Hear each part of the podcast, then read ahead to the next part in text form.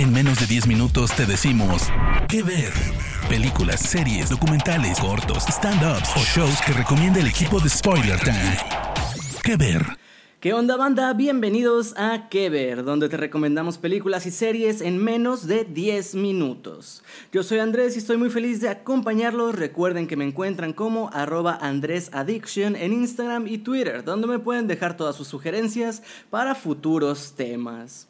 Hoy no voy a hacer una introducción larga porque quiero hablar mucho de estas series y si me paso de los 10 por favor una disculpa ahí a todos. Solo decir que me basé en el éxito tanto de público como de crítica para hacer el top y obviamente hay más de 5 series geniales en este preciso momento, por lo que si quieren una segunda parte, háganmelo saber en mis redes.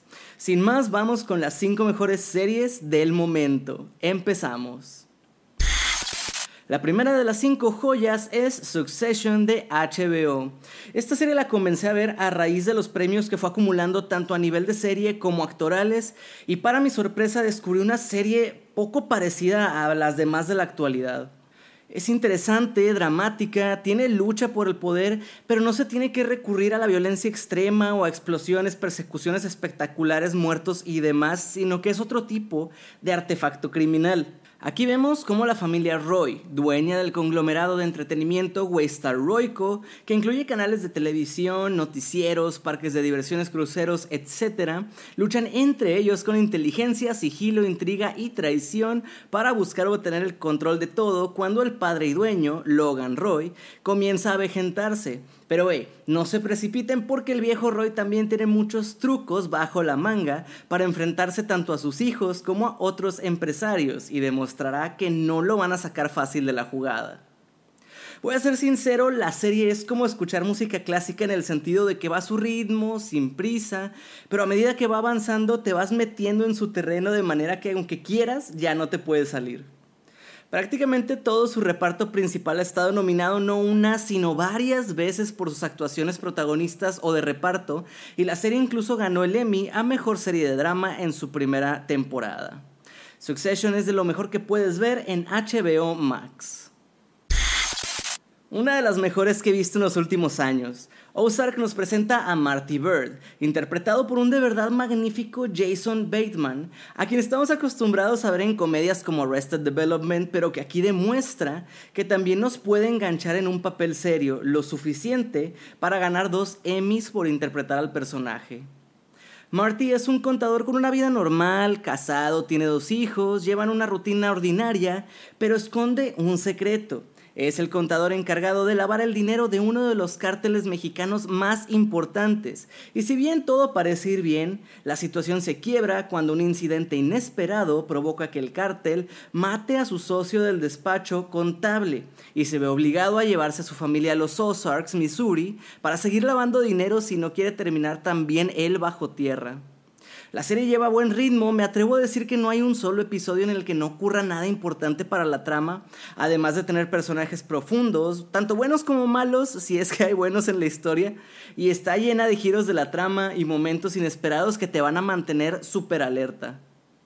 En cierto modo, Marty ha sido considerado sucesor de Walter White, sin embargo, sí tiene su alma cada uno. Y la diferencia entre muchas es que Walter tarda un par de temporadas en Breaking Bad en convertirse en un despiadado, mientras que Marty desde un inicio y sin problemas decide lavar dinero para que su familia tenga lujos. Pero entonces, ¿por qué queremos que todo le salga bien?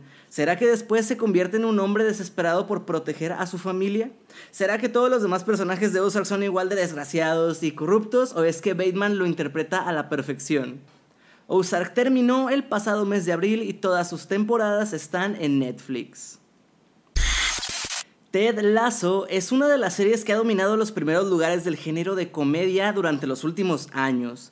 El personaje interpretado por Jason Sudeikis antes era un importante y ganador entrenador de fútbol americano, sin embargo, recibe una oferta para entrenar al Richmond, un equipo inglés de fútbol soccer que compite en la Premier League.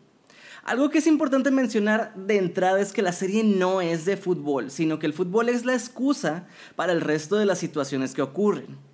De entrada podría parecer la típica historia de superación donde el peor equipo hace las cosas bien y contra todo pronóstico llegan al final, pero tampoco es eso exactamente.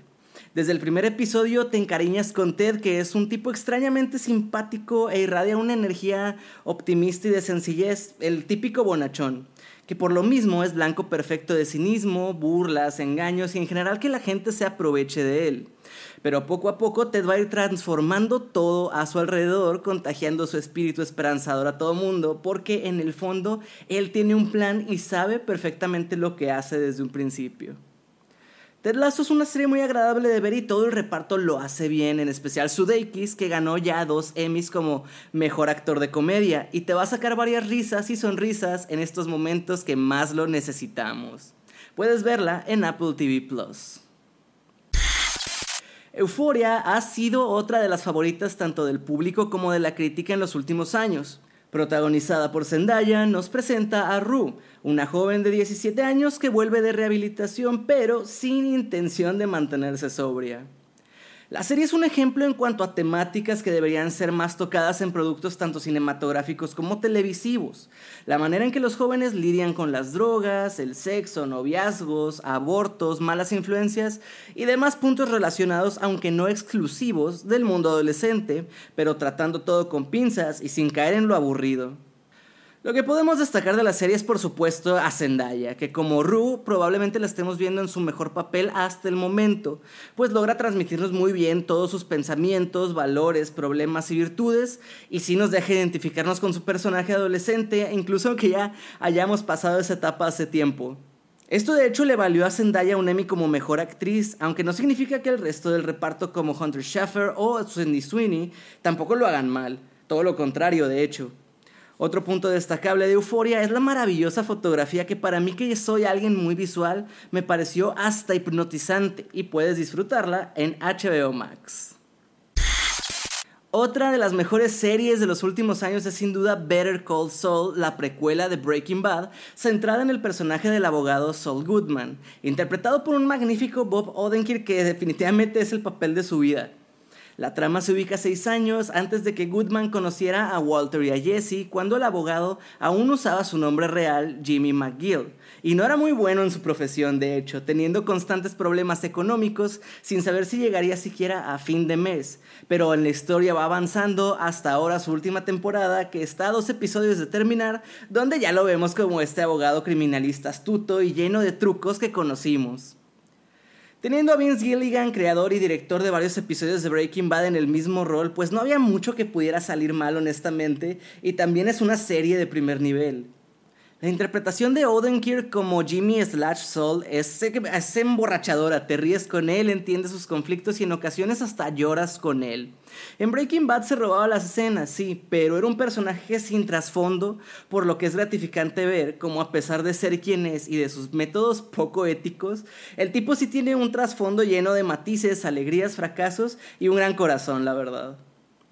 Además profundiza en otros personajes muy queridos, por ejemplo, entendemos cómo el temido Gustavo Fring tuvo que ser pisoteado por los Salamanca y le costó mucho llegar al punto en el que lo vemos en Breaking Bad. Lo mismo para el viejo enojón de Mike Ehrmantraut porque nos cuentan cómo el tipo carga con mucha culpa e incluso entendemos por qué se encariñó con Jesse y buscaba cuidarlo en la serie original. Además nos presenta también a otros personajes nuevos como Nacho Varga, un tipo pacífico que tomó malas decisiones y busca salirse del cártel a como dé lugar. O el villano Lalo Salamanca, uno de esos psicópatas pasivo-agresivos súper inteligentes, interpretado de excelente manera por Tony Dalton. El guion, la puesta en escena, los detalles, la serie lo tiene todo y ni siquiera necesitas haber visto Breaking Bad para disfrutarla. Cuenta con su propia magia e historia y no necesita de mucha pirotecnia para ser buenísima. Better Call Saul es una serie muy buena que puedes ver en Netflix. Hasta aquí las recomendaciones del día de hoy. Nos vemos en la próxima edición de las 5 que ver. Chao.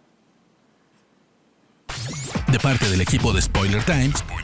Esperamos que te haya gustado esta recomendación. Nos escuchamos a la próxima. ¿Qué ver?